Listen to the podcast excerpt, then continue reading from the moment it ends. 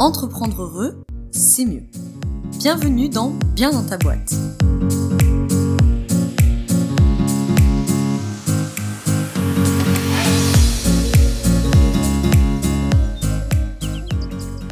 Bonjour à toi et bienvenue dans ce nouvel épisode du podcast Bien dans ta boîte.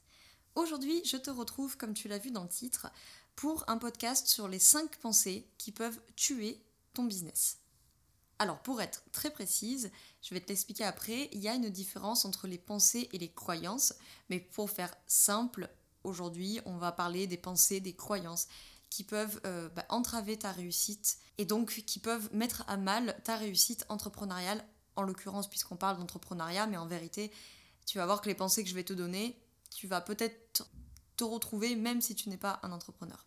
Donc pour ce sujet, en l'occurrence, je vous avais posé la question sur Instagram euh, de quel sujet vous vouliez euh, traiter dans le prochain podcast. Et euh, c'est Hélène qui m'a proposé ce sujet et je l'ai trouvé très pertinent, très utile, je pense. Donc ces cinq pensées que j'ai choisies, bon bien évidemment il y en aurait beaucoup plus que ça, hein, mais j'en ai choisi cinq. Elles sont issues de mon expérience personnelle en tant qu'entrepreneur, mais surtout de mon expérience de coach, donc des pensées que j'observe les plus régulièrement chez mes coachés. Avant qu'on attaque sur la partie euh, différence entre pensée, euh, croyance et après sur les cinq pensées que j'ai identifiées, je t'invite juste à nous rejoindre sur le groupe privé Facebook qui s'appelle bien dans ta boîte le groupe privé, tout simplement pour venir euh, échanger, pour venir partager ton expérience. Bah, si tu veux venir partager les pensées qui toi t'enquiquinent au quotidien, peut-être celles que tu as réussi à dépasser, ça pourra aider les autres. Et voilà, c'est un groupe Facebook sur lequel on s'entraide et on est là pour co-construire notre réussite. Dans le coaching, en tout cas dans le champ théorique euh, qui est le mien, euh, comme tu le sais peut-être, il y a deux grands courants théoriques en gros qui sous-tendent mes programmes de coaching, que sont le coaching cognitif comportemental et la psychologie positive. Donc là, je vais plutôt te parler dans la sphère justement cognitive et comportementale, où on différencie la pensée automatique. Alors tu sais, la pensée automatique, c'est un peu la pensée que tu as. Elle fait irruption dans ta tête d'un coup, comme une pop-up euh, sur un site c'est quelque chose qui est à la frontière du préconscient, c'est-à-dire que c'est assez furtif comme euh, phénomène dans ta tête. Et donc, par définition, c'est difficile à identifier et c'est donc difficile à travailler. Et ces pensées automatiques sont souvent soutenues par des croyances irréalistes, des croyances limitantes. Tu peux trouver plein de synonymes pour ça. Nous, on parle plutôt de croyances irréalistes. Et ces croyances irréalistes, eh ben, c'est une croyance que tu as sur toi, sur les autres ou sur le monde, que tu as acquise et que tu tiens pour vrai. Et cette croyance irréaliste, elle peut concerner euh, tous les aspects de ta vie et donc elle va servir de support à des pensées automatiques que tu vas avoir voilà au quotidien. Donc bien sûr, euh, je ne peux pas te dire euh, autre chose, je crois que c'est très important de les travailler. Toi de ton côté ou avec l'aide d'un coach si tu décides de te faire aider, mais tu peux aussi les travailler de ton côté. Par contre, il est vrai que les pensées automatiques sont très difficiles à identifier de par leur nature furtive et temporaire, mais avec les 5 que je vais te donner aujourd'hui et leurs variantes, tu devrais peut-être euh, commencer à te dire Ah, tiens, ça je me le dis souvent, il y a peut-être quelque chose à travailler. La première pensée que j'ai identifiée, que je retrouve très très souvent dans mes coachings, c'est la pensée je suis nulle. Et j'entends par je suis nulle toutes euh, les pensées, toutes les variantes qui sont liées au syndrome de l'imposteur en général, euh, du type je suis nulle, je suis pas compétent ou compétente, je ne suis pas légitime, etc. Alors, je t'ai fait un article de blog sur le syndrome de l'imposteur. Euh, tu verras, euh, c'est les 5 étapes pour le faire taire, pour arriver à te libérer de ton syndrome de l'imposteur. Donc, si tu l'as pas encore lu, tu peux le trouver euh, sur le blog de biendantaboîte.fr. C'est dans la rubrique J'entreprends ou Je me lance, je sais plus, tu vas, tu vas le retrouver. Et il va voilà, déjà te donner de la matière, des idées, des conseils pour bah, faire taire justement ce syndrome de l'imposteur si tu trouves qu'il est très présent chez toi. Parce que ça, c'est vraiment le truc euh, qui peut te bouffer ton activité et ta vie perso aussi d'ailleurs. Hein, ça te bouffe pas que ton activité pro. Tu vois vite hein, ce genre de pensée je suis nul, je suis pas compétent, je suis pas compétente, je suis pas légitime. Tu vois vite en quoi ça peut ruiner ton activité, puisqu'évidemment tu vas t'auto-censurer, pardon, tu vas te démoraliser, tu vas te dévaloriser, du coup tu perds en productivité, du coup tu démoralises encore plus, bon bref, le cercle vicieux tu vas passer à côté d'opportunités, puisque tu vas dire non, mais je suis pas à la hauteur, je suis pas légitime pour y aller, euh, ça sert à rien, de toute façon je suis nul, etc. Bref, tu le sais, ce syndrome de l'imposteur, c'est un fléau pour ton activité. Et pour le travailler et en venir au moins en partie à bout, il faut un réel travail d'introspection et de confiance en soi. Donc là aussi, si tu cherches des ressources, je peux te renvoyer au podcast numéro 2, enfin le 1 pour toi, puisque le premier épisode c'était le 0 en fait. Donc euh, l'épisode 1 qui s'appelle La peur de se lancer, mais que tu peux aussi retrouver sur le blog. La peur de se lancer. Parce que je parle en l'occurrence de légitimité dans, cette, euh, dans cet épisode, et surtout du fait que la légitimité, elle vient de soi. Et la première grosse erreur que tu peux faire si tu veux te débarrasser de ton syndrome de l'imposteur, c'est d'aller chercher la confirmation de ta légitimité chez les autres. Comme je te le dis dans l'article, ça, ça fonctionnera jamais. Hein. Ça va peut-être fonctionner une heure ou deux, ça va peut-être au mieux fonctionner un jour ou deux, si vraiment la personne qui, qui te donne sa validation, tu la portes vraiment en estime, etc. Mais en fait, si ça vient pas de toi, ton syndrome de l'imposteur, il va redébarquer, c'est obligé. Puisque justement, ça ne sera pas des croyances internes. Et que la croyance interne qui reste, c'est la croyance je suis nul, je suis pas légitime, je suis pas compétent, etc. etc. La deuxième grande euh, pensée que tu peux avoir, sous-tendue par une croyance qui est très courante chez les entrepreneurs, c'est je dois travailler dur pour réussir. Évidemment, là aussi, tu as toutes les variantes, hein, type euh, on n'a rien sans rien, euh, il faut trimer pour que ça marche, etc. Alors, c'est une croyance, comme je te disais, qui est très courante chez les entrepreneurs, qui a été aussi la mienne, qui est parfois encore la mienne, et avec laquelle il faut se méfier. Parce que, oui, bien sûr, rien ne va te tomber tout cuit dans la bouche, c'est certain, et tu ne l'obtiendras pas sans effort. Mais le problème de cette croyance, c'est qu'à l'extrême, elle va aussi te porter préjudice on la trouve, et ça n'a rien d'étonnant, chez les entrepreneurs qui ont tendance à travailler tout le temps, à ne pas savoir se reposer, voire qui peuvent être du coup des cibles faciles à l'épuisement professionnel. T'arrêter une après-midi pour profiter de ta famille, de tes amis, de ton chien ne va pas tuer ton business. Au contraire, tu vas revenir en forme et peut-être même avec des idées puisque tu auras oxygéné ton cerveau. Alors, si ce sujet t'intéresse d'une manière euh, générale, tu peux lire l'incontournable livre euh, de Tim Ferriss, La semaine de 4 heures, où il t'explique justement comment ne pas passer 80 heures au bureau chaque semaine. Alors, après, ça implique un certain type de business, tu verras si tu lis son livre, de business qui sont relativement automatisables, ce qui n'est pas le choix de tout le monde et ce qui est certainement pas le mien. Donc, je vais pas te conseiller de bosser que 4 heures par semaine, mais en tout cas, c'est peut-être pas nécessaire d'y passer 80 heures par semaine toutes les semaines, toute l'année. Là encore, il faut se poser la question de cette croyance. Alors, tu peux te demander d'où vient cette croyance, ce qui n'est pas selon moi le plus important là, maintenant, tout de suite, bien que ce soit intéressant de se poser la question, mais si tu as besoin d'en venir à bout là, maintenant, tout de suite, ce que tu dois te demander, c'est est-ce qu'elle t'aide ou non. En fait, en coaching, c'est ça qui est primordial. En fait, on a tous des croyances. Vraies ou fausses, à la limite, peu importe. La question, c'est est-ce que cette croyance t'aide? Oui, alors tu la gardes. Non, tu la changes. Est-ce que finalement, derrière cette croyance, tu n'es pas tout simplement en train d'évaluer ton mérite autant que tu passes par jour ou par semaine sur ton business? Bon, et après tout, pourquoi pas? Tout dépend quels sont tes critères de réussite. Ça, c'est la question inévitable que je pose en coaching. Qu'est-ce que la réussite pour toi? Qu'est-ce qui fait que tu te diras là, là j'ai réussi? Pour certains, ça sera le nombre de salariés dans l'entreprise. Pour certains, ça sera le chiffre d'affaires qu'ils sont capables de générer. Pour d'autres, ça va être leur épanouissement professionnel. Pour certains, ça sera leur équilibre entre leur vie professionnelle et personnelle. Donc là aussi, peu importe, la question c'est de trouver ce qu'est la réussite pour toi et pas pour ton voisin. Donc là aussi, c'est difficile, je sais, mais il faut arrêter de se comparer et de se laisser parasiter par euh, les voisins entrepreneurs qui vont te dire que il faut faire beaucoup d'argent ou qu'il faut travailler que 10 heures par semaine ou qu'il faut travailler 80 heures par semaine, etc. C'est leur croyance, c'est leurs avis, elles sont vraies, elles sont fausses, peu importe, ça leur appartient. La question c'est qu'est-ce qui t'appartient à toi? Quelles sont tes croyances? Qu'est-ce qui t'aide? Qu'est-ce qui t'handicape?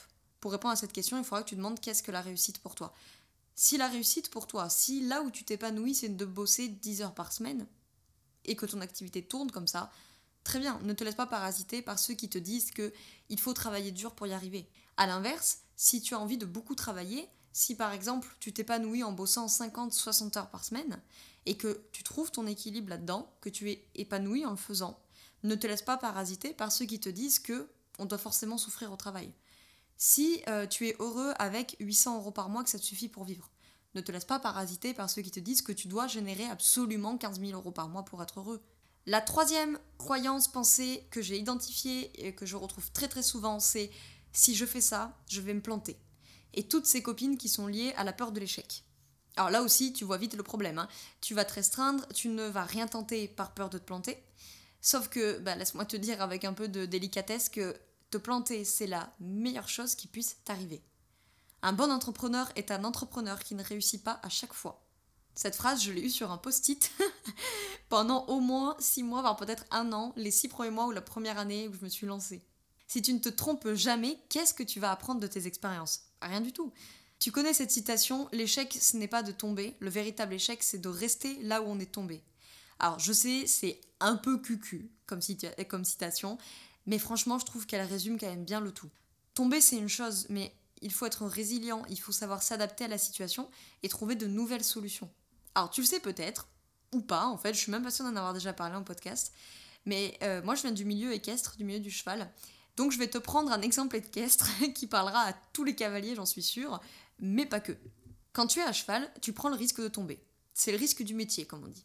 Et plein de cavaliers ont peur toute leur vie à cheval, de manière plus ou moins importante.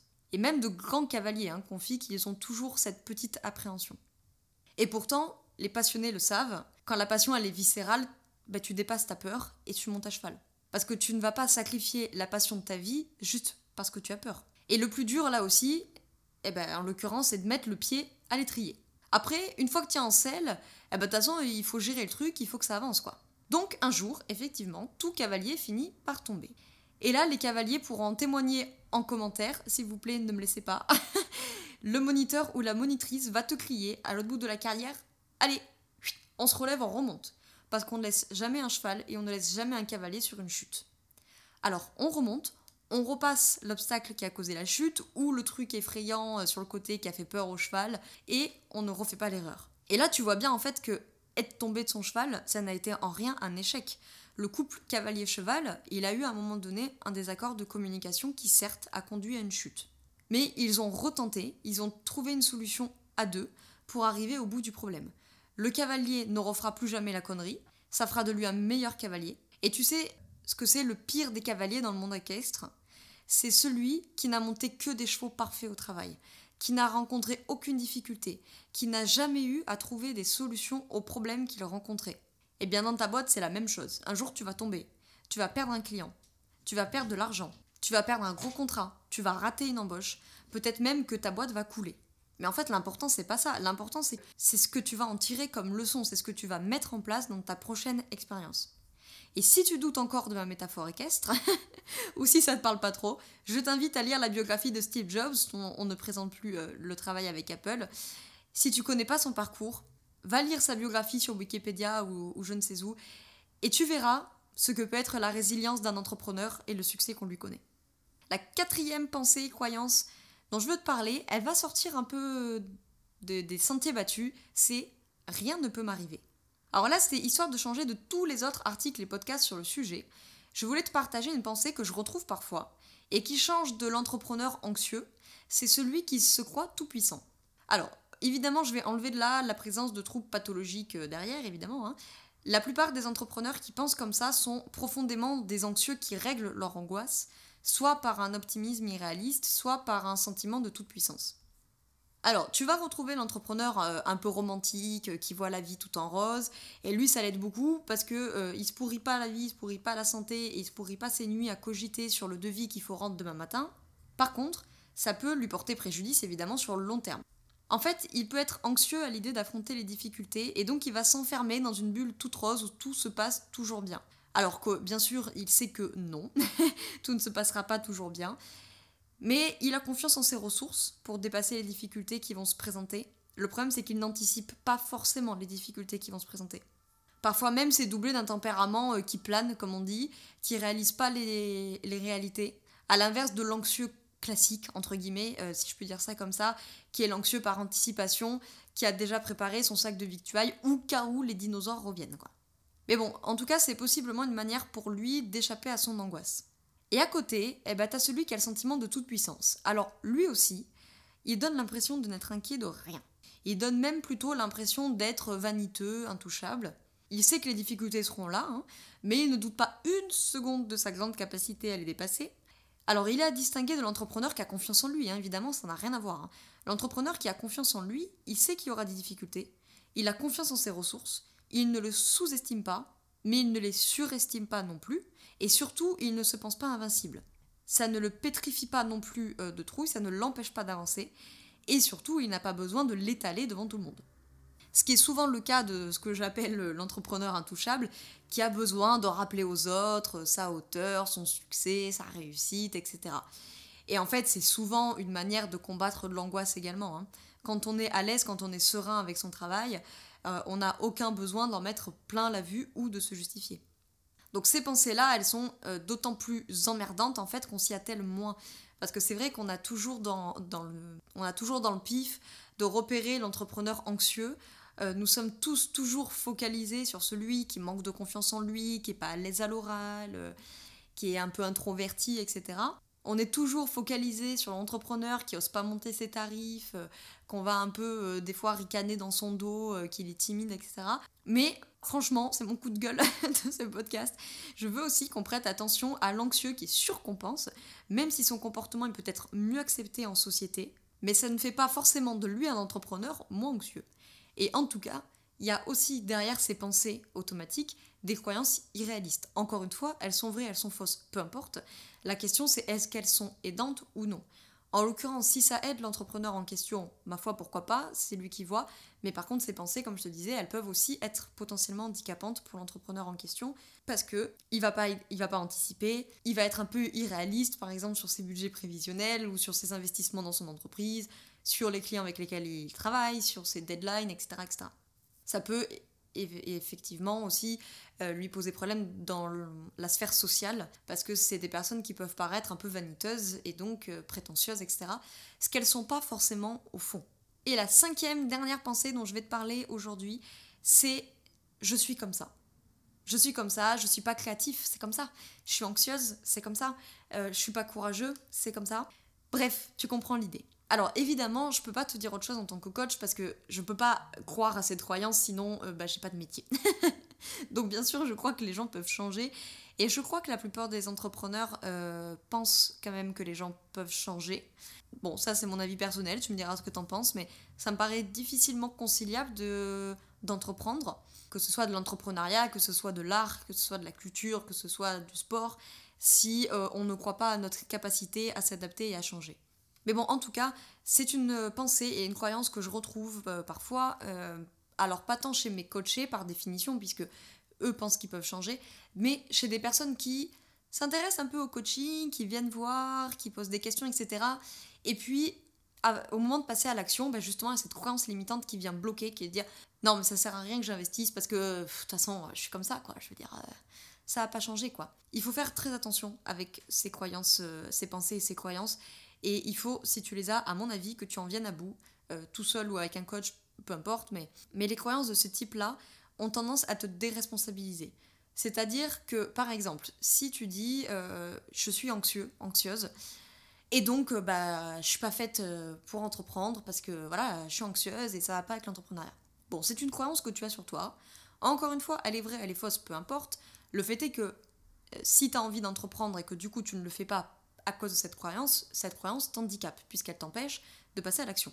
Si tu restes bloqué dans l'idée de je suis comme ça, je suis anxieuse, ça ne va pas changer, quoi que je fasse, je vais euh, toute ma vie rester une personne anxieuse, alors là, excuse-moi hein, la brutalité, mais c'est clair qu'en disant ça, ça va pas bouger. là au moins, t'es tranquille quoi. Et du coup, j'ai eu l'accent du sud qui est revenu, je crois, hein, vous me direz.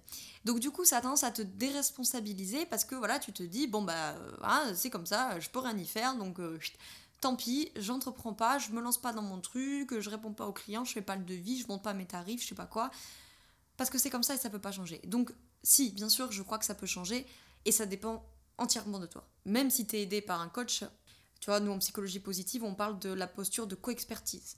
C'est-à-dire que moi, j'ai peut-être une expertise sur mon domaine, mais toi, tu as l'expertise de ta personne. Et les clés, c'est toi qui les as. C'est toi qui peux venir à bout de ce problème-là. Donc cette dernière pensée, elle est, vraiment large, hein, bien sûr. Euh, euh, tu peux la retrouver sur euh, tous les aspects de ta vie et loin s'en faut, pas que sur l'entrepreneuriat. Mais en l'occurrence sur l'entrepreneuriat, puisqu'on parle de ça, je pense que c'est vraiment une croyance, enfin un ensemble de croyances qui peut te bouffer ton business, qui peut te bouffer ta réussite, parce qu'on en a un paquet souvent des croyances par rapport à ça. En tout cas, derrière ces pensées-là, que tu aies raison, que tu aies tort, peu importe, pose-toi la question, est-ce qu'elle t'handicape? Euh, Je l'ai déjà dit plusieurs fois, mais pose-toi aussi la question, de ta part de responsabilité là-dedans. En fait, si tu te rends compte que la pensée du type je suis anxieuse, c'est comme ça, ou je suis pas courageuse, c'est comme ça, ou je suis nulle, c'est comme ça, je suis pas créatif, c'est comme ça. Si c'est une façon pour toi de te déresponsabiliser, un peu de te laver les mains, et de dire bon ben voilà, c'est comme ça, c'est la vie, basta, je peux rien y faire, alors là, euh, méfiance, tu es en train euh, très probablement de fuir la situation, et donc, bah, évidemment, je t'inviterai à, aller travailler dans ce sens-là.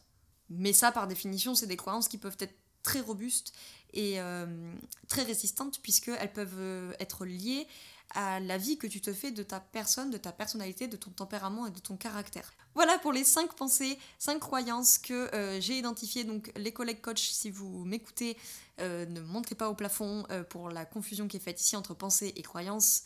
je l'expliquais un tout petit peu au début, mais voilà, dans un souci de simplicité, je trouvais que c'était plus limpide et plus simple ici. Dites-moi, euh, soit dans les commentaires euh, du blog de SoundCloud, je sais pas trop, d'Apple, je sais pas trop où vous êtes, euh, ou sur les réseaux sociaux, quelles sont les croyances à vous? Déjà, est-ce que vous en avez reconnu à vous dans ce podcast? Et quelles sont celles que j'ai pas données dans le podcast et qui vous enquiquinent au quotidien? Ou qui vous enquiquinent pas d'ailleurs. Hein. Quelles sont vos pensées? Et peut-être s'il y en a qui ont l'expérience de, de pensées, de croyances limitantes qui ont pu vraiment entraver, alors soit complètement bloquer leur réussite, soit en tout cas les freiner dans leur réussite, mais je pense qu'évidemment, on en a tous et toutes. Donc, n'hésitez pas voilà, à me dire tout ça et à nous rejoindre dans le groupe privé Facebook, comme je l'ai dit. J'espère que cet épisode t'a plu. Si tu es sur Apple Podcast, eh ben, ça serait super sympa à toi si tu pouvais me laisser 5 étoiles parce que toi, euh, ça te coûte pas grand chose, c'est gratuit, ça prend pas beaucoup de temps et puis moi, ça m'aide beaucoup. Et si tu es sur les autres plateformes, je sais pas, un like ou un truc euh, qui montre ton soutien, c'est sympa. Et euh, moi, je te retrouve ben, dans deux semaines, hein, évidemment, pour le prochain podcast qui Normalement, ce sera un podcast euh, si tout va bien et que je suis pas interrompue, etc., etc. un podcast qui me tient beaucoup à cœur avec un, interviewé que je suis très contente de recevoir. Donc euh, attention, petit teasing.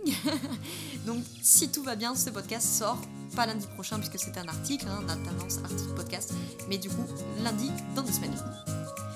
Sur ce, je te souhaite une très belle soirée ou une très belle journée selon quand tu m'écoutes. Et surtout, je te souhaite d'être bien en